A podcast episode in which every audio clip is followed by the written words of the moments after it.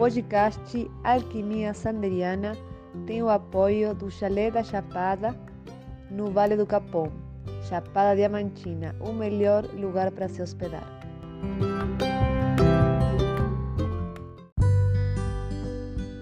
Espiritualidade, psique e comportamentos, arte e cultura são temas que serão abordados nos podcasts Alquimia Sanderiana.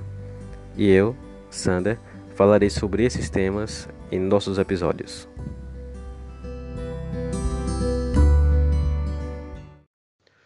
Olá, alquimistas! Bem-vindos a mais um episódio do Alquimia Sanderiana. E hoje vamos falar sobre nutrição esportiva.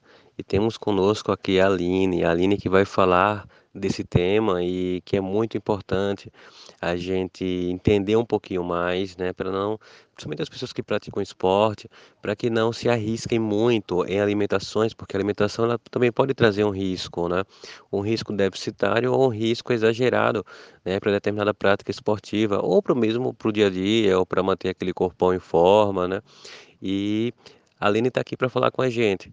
E aí, Aline, fala um pouquinho sobre você.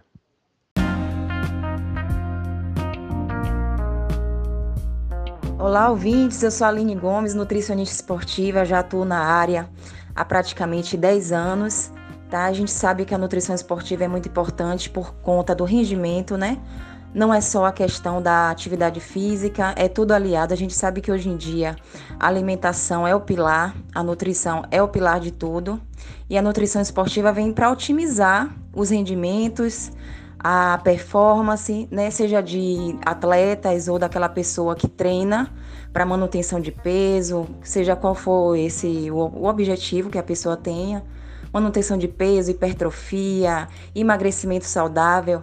Então a nutrição esportiva vem para dar esse suporte, né? É, quais são os alimentos que são realmente que são indicados para um pré-treino, para pós-treino, alimentação também, né?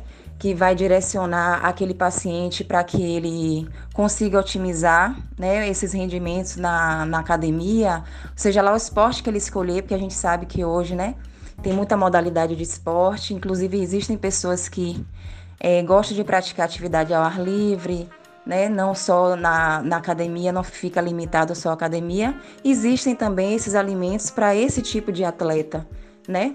Então, os suplementos que são adequados, também a gente trabalha com isso. A nutrição esportiva vem aí para dar todo o direcionamento, para dar todas as explicações do quanto é importante a suplementação e alimentação responsável, porque a gente sabe que hoje em dia no mercado tem muita propaganda de muito suplemento, muita gente indicando, né, que não é não é profissional, mas o correto é que você procure um profissional da área para que te oriente, para que te dê esse suporte dessa alimentação adequada, porque é muito importante, né?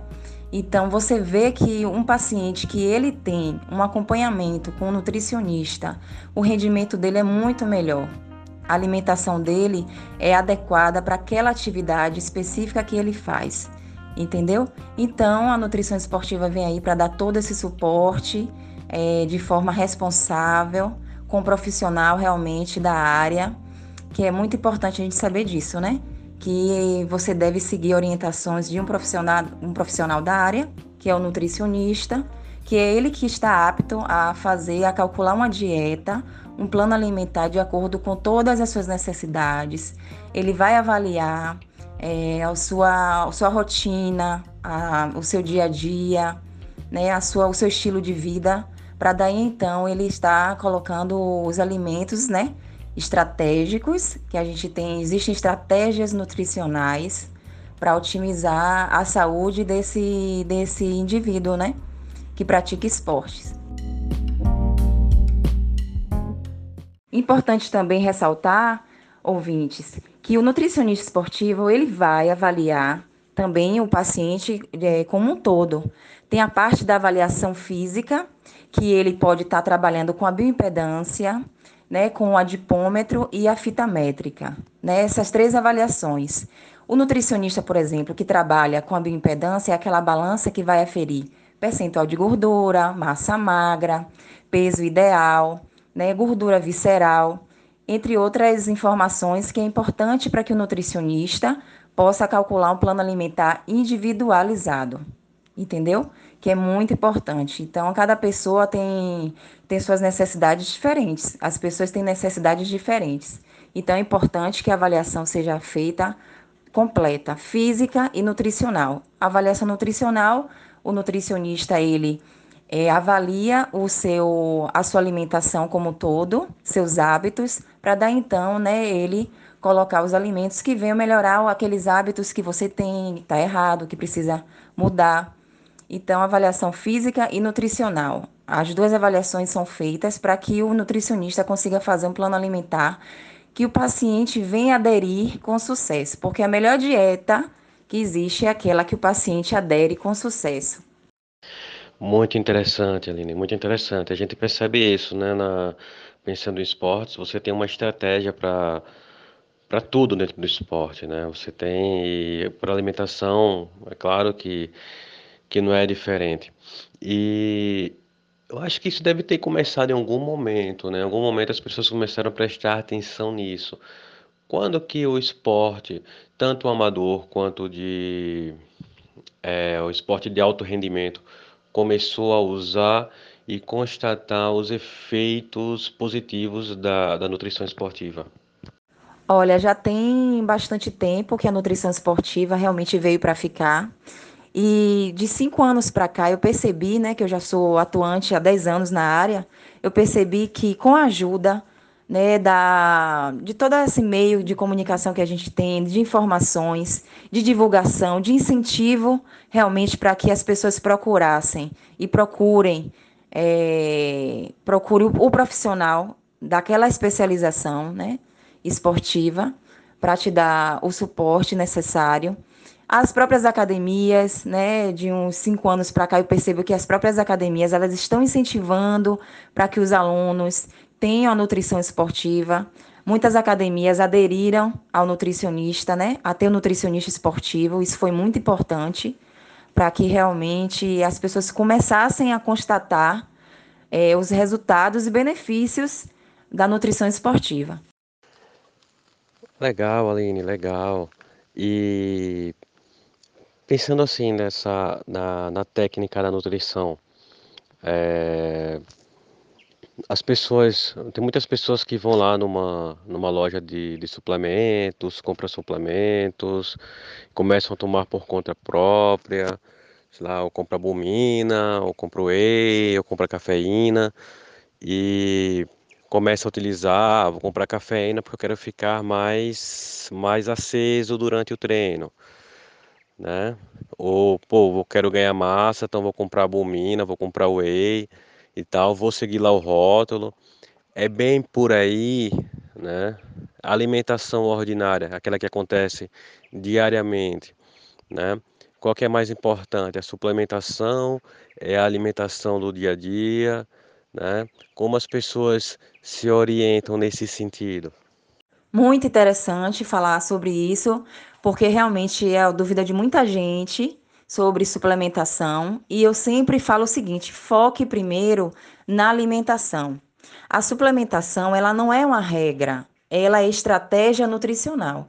O que o paciente tem que entender é que ele precisa estar com alimentação adequada, balanceada. O foco é a alimentação adequada que ele tem ao longo do dia, né, aquele plano alimentar que é calculado para ele. Agora, a suplementação vem sim a otimizar uma alimentação já adequada e hábitos saudáveis. Então, assim, vem muito paciente para mim, acontece de vir pela primeira vez e me mostrar que já faz uso de alguns suplementos que muitas vezes é desnecessário.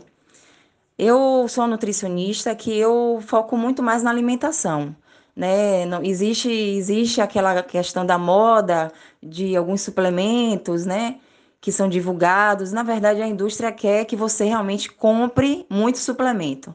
Mas a verdade é que a importância, como eu falei anteriormente, da avaliação é que vai falar quais são os suplementos que realmente têm necessidade naquela naquela estratégia que o nutricionista ele vai usar com o paciente. Quais são os, os suplementos que tem realmente o paciente tem necessidade. Isso aí também envolve a questão de exames laboratoriais que são analisados, né? É, todo um contexto da alimentação dele durante o dia. Se ele precisa desse suporte e de qual suplemento ele precisa, do tempo que ele vai fazer uso dele, desse suplemento também é importante. Então, a suplementação responsável é muito importante. Mas aí, aí é que eu volto a falar a, da importância do nutricionista para estar tá direcionando essa pessoa que ela tem interesse em iniciar né, é, com a suplementação. Massa, Aline. E assim, pensando, por exemplo, eu penso também, né, que cada, cada prática esportiva ela vai ter uma, uma, uma necessidade diferente, né? Vamos imaginar que, que hajam duas pessoas, certo? Da mesma altura, mesmo peso, mas mesma quantidade até de massa magra, né? Porque a massa magra, você pode ter o mesmo peso e diferir de massa magra entre uma pessoa e outra, mas que são de modalidades diferentes, tá? Por exemplo, uma pessoa que, que faz dança, que se apresenta, que tem lá, sei lá, meia hora de apresentação direto, é uma é uma dinâmica diferente daquela pessoa que está ali na academia, né, que quer manter apenas uma um, uma um tipo físico, né, um, um, um, um biotipo, quer manter aquele biotipo ali e tal. E é diferente, por exemplo, de outra pessoa que faz outro esporte, por exemplo, eu sou, eu sou tenista, né, tenista amador e tal, mas a gente passa, quando pega para jogar, a gente passa três horas em quadra jogando direto, né, ou seja, a gente para um, um, é, alguns segundos, né, entre um game e outro, mas às vezes vai jogar de uma hora e meia, duas horas. Então, é, exige outro tipo de, de dinâmica, né, exige mais resistência, né, mais concentração, né? Então assim, a... como, como que isso funciona, né? É, é, dentro da alimentação e dentro da, da, da nutrição esportiva? A nutrição esportiva, nesse sentido, vai avaliar o gasto energético daquele indivíduo para a prática de atividade física que ele faz. Então, de acordo com a, o gasto energético, né? De acordo com, por exemplo, tem pacientes que são atletas né, meu, meus alguns pacientes que eles precisam se preparar para a prova, para uma prova, né? Vai ter uma prova. Então, assim, a alimentação naquele, naquele momento muda. Tem, tem paciente que, como ele vai se preparar para uma prova, o, o, plano alimentar dele é mudar, é, é evoluído a cada 15 dias ou a cada semana. É mudada aquela alimentação, né? Porque existe todo um preparo para um, um, tipo de modalidade de esporte, para uma prova que ele venha fazer. Então, o gasto energético desse paciente tem que ser avaliado, né? no, no dia a dia e mais com a, o tipo de atividade física que ele faz. Por isso que a suplementação é diferente para cada indivíduo. É, às vezes as pessoas falam, né? Eu escutei uma palestra, não lembro onde foi, não lembro quem foi que deu essa palestra, mas falavam que os alimentos hoje eles não suprem mais a nossa necessidade nutricional. Né? Ela, por exemplo, os alimentos são colhidos antes do tempo, né? são colhidos verdes para poder chegar no supermercado maduro. A terra, por ser geralmente frutos de monoculturas, né? então o solo fica viciado, né? tem a questão dos agrotóxicos. Né? A gente tem também a as variantes de espécies, por exemplo, a gente sabe que milho já grande quantidade é transgênico, que muitos deles já não produzem é, mais é, é, com, com, sementes, uh, por exemplo, assim, o, o milho, ele, as sementes elas são estéreis, né? Eles não reproduzem. Os produtores têm que comprar uma semente e essa semente ela faz com que haja milho, mas ele não reproduz, assim, tudo estéreo.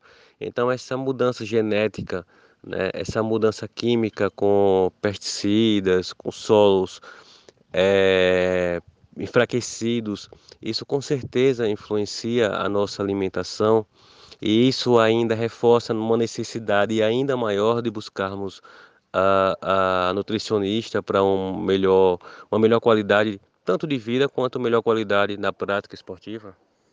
Com certeza. Inclusive, eu estou incentivando bastante, já tem bastante tempo, que os pacientes eles façam uma alimentação o mais natural possível, tá? É, evitando condimentos, alimentos condimentados, processados, ultraprocessados. A gente tem aí também a opção dos orgânicos. A gente sabe que nem todo mundo tem acesso por conta né, da questão de valor, mas eu sempre falo o seguinte: prioriza a saúde. Né? A gente pode ter, buscar aí dentro do possível, uma alimentação mais saudável, porque é, você tocou num ponto muito, muito interessante. Nós temos uma alimentação inflamatória. A verdade é essa. É, se você for ver, a maioria, a maioria das pessoas, elas consomem alimentos ultraprocessados, né? Então, existe toda essa questão de estar tá incentivando os pacientes, né?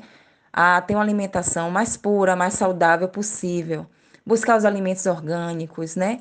Ver qual é a referência da, daquele alimento.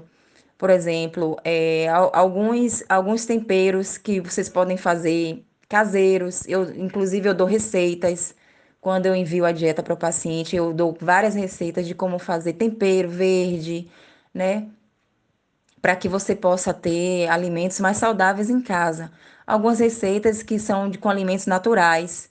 Não precisa estar tá só fazendo utilização de alimentos processados. Então, assim, é a questão de você realmente, o profissional, é, de você realmente ter essa consciência e o profissional também é, tem que ter essa responsabilidade e é o papel do profissional incentivar a alimentação mais pura, mais saudável. E, e mesmo durante, por exemplo, assim, uma alimentação, a gente sabe que também o que é saudável né, vai depender de doses, né? Por exemplo, tem um amigo, um amigo meu que ele brinca, que ele fala, falou para ele, ele, ele é super, ele é fã dos processados, né? Eu falo, olha, é, não evita isso daí. Ele fala, tá, mas veneno de cobra também é natural e mata. Aí eu, pô, mas a gente vai conversando e tal. Mas assim, uh, exagero em determinados alimentos naturais, né? Também podem ser prejudiciais. Por exemplo, guaraná é natural. Ah, vou, vou exagerar no guaraná antes de ir para o treino, porque eu vou ter mais gás. É, sei lá, a banana. A banana ela dá resistência. Então, assim, então eu vou comer muita banana, mas até que ponto o excesso de banana pode ser bom realmente ou não, né? Ah, vou evitar aqui o glúten. Devo mesmo cortar realmente o glúten para que eu tenha um, um melhor desempenho, né? Cortar a lactose. E a lactose é mesmo a vilã, né? A gente sabe que os animais se alimentam é, de produtos artificiais, né? São rações processadas, né, pensando no, no, consumo de carne, e que esses animais também recebem muito, muita carga de antibióticos. E aí, cortar carne, tá? Não vou mais comer carne, vou manter uma dieta vegetariana para que eu possa evitar esses transtornos nutricionais, né? E aí buscar uma, uma opção uma opção sem carnes para o ganho de massa magra, como seria uma busca de proteínas. Então, assim, dentro desse contexto, o que, é que você pode falar? Exatamente. O que acontece é o seguinte: as pessoas elas costumam colocar um alimento como vilão ou um, algum alimento como um salvador. Isso não existe. Não existe o melhor alimento é, que vai que vai te ajudar a emagrecer aquele alimento específico. E também o que eu falo sempre é o que a gente peca é no excesso. Então, em tudo na nossa vida, a gente tem que ter equilíbrio. Eu acho que a palavra-chave aí é equilíbrio. As pessoas, quando elas descobrem algum alimento, ou que alguém falou, uma blogueira falou, as pessoas costumam usar até em excesso, até suplementação também. Por exemplo, não sei quem foi que falou há, uns anos atrás, estou dando só um exemplo, tá? Que a tapioca substituía o pão, o pão francês. E, e, a, e a tapioca, a gente hoje sabe que o índice glicêmico é altíssimo. Entendeu? Então, por muitos anos, acho que até hoje algumas pessoas acham que a tapioca é mais saudável. E ainda come no horário da noite. e ainda sabendo, né, ou não, não sei se não sabem, que o índice glicêmico da, da tapioca é alto, mais do que o do pão francês. Então é o seguinte, as pessoas têm que entender que a gente peca no, nos excessos. Tem que existir um equilíbrio, mesmo quando aquele alimento é um bom alimento. A gente não pode estar tá consumindo em excesso. A outra questão que você falou aí é quando o paciente decide por ser vegetariano ou vegano. Ele precisa ter um suporte adequado, porque ele precisa saber qual a proteína, né, que vai ser ofertada na alimentação dele. Ele precisa ter um aporte proteico e qual é a fonte correta daquele aporte proteico. Então não é interessante o paciente quando ele decide, né, por, pelo veganismo, pelo vegetarianismo, é, ele fazer a alimentação dele sozinho ou buscar a internet, porque muitas vezes acaba sendo prejudicial. Né? A, o paciente, percebe, a gente percebe alguns pacientes que tem déficit de algumas vitaminas, alguns minerais.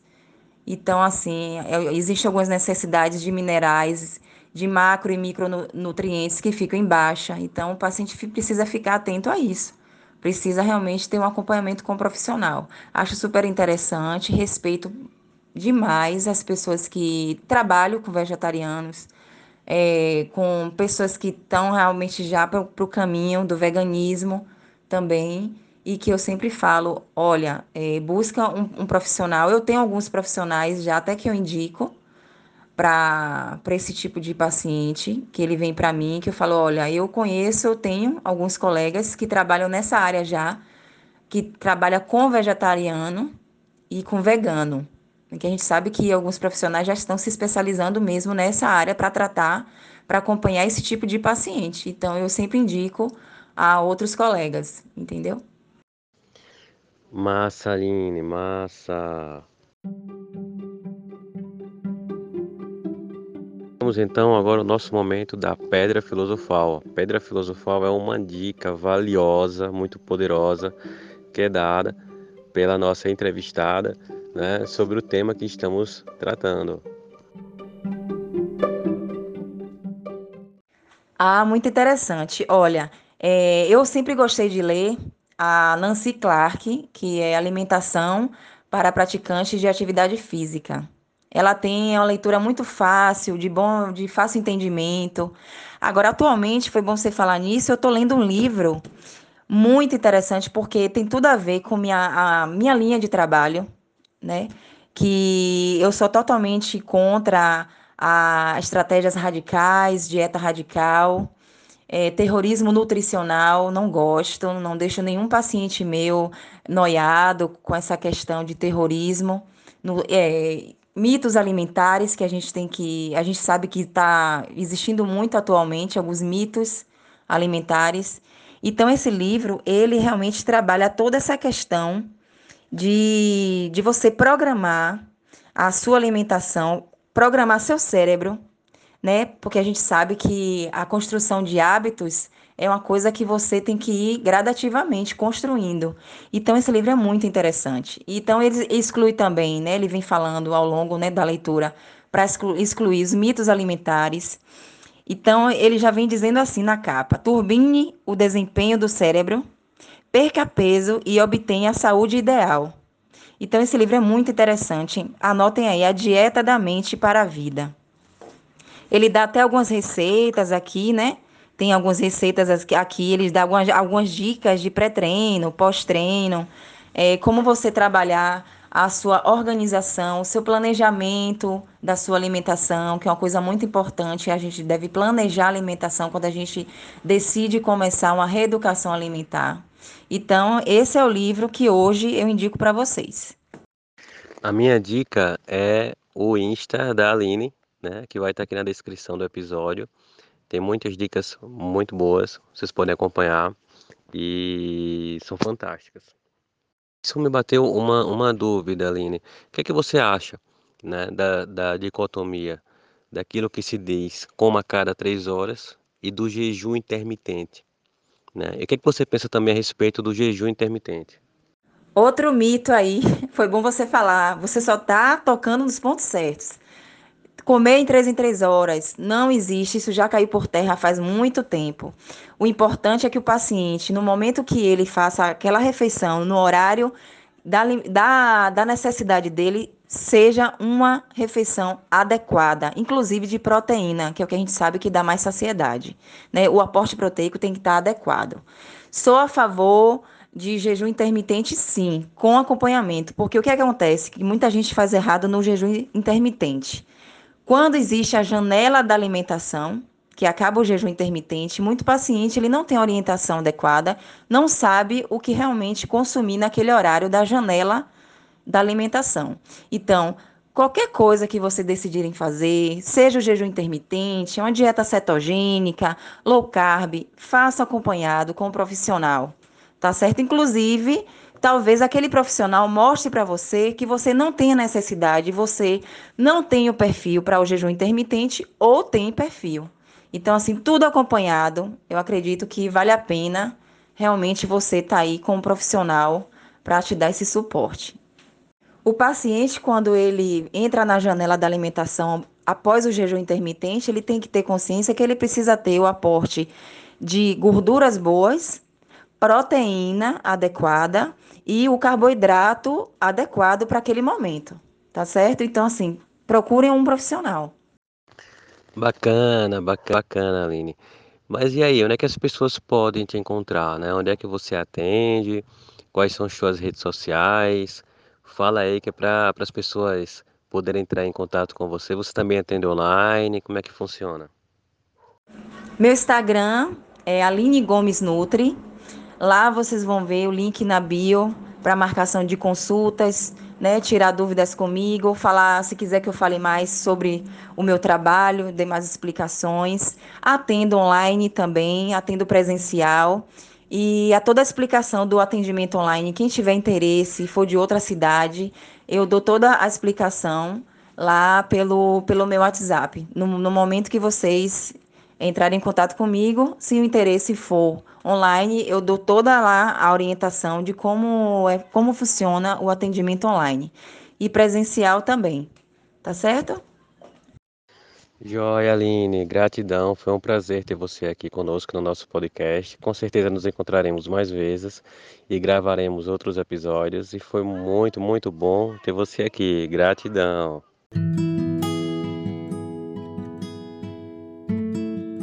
Quero agradecer essa oportunidade de participar né, desse bate-papo maravilhoso, de poder estar tá contribuindo para tirar dúvidas de muita gente sobre suplementação, sobre a importância da nutrição, sobre a busca por uma alimentação mais saudável, mais pura.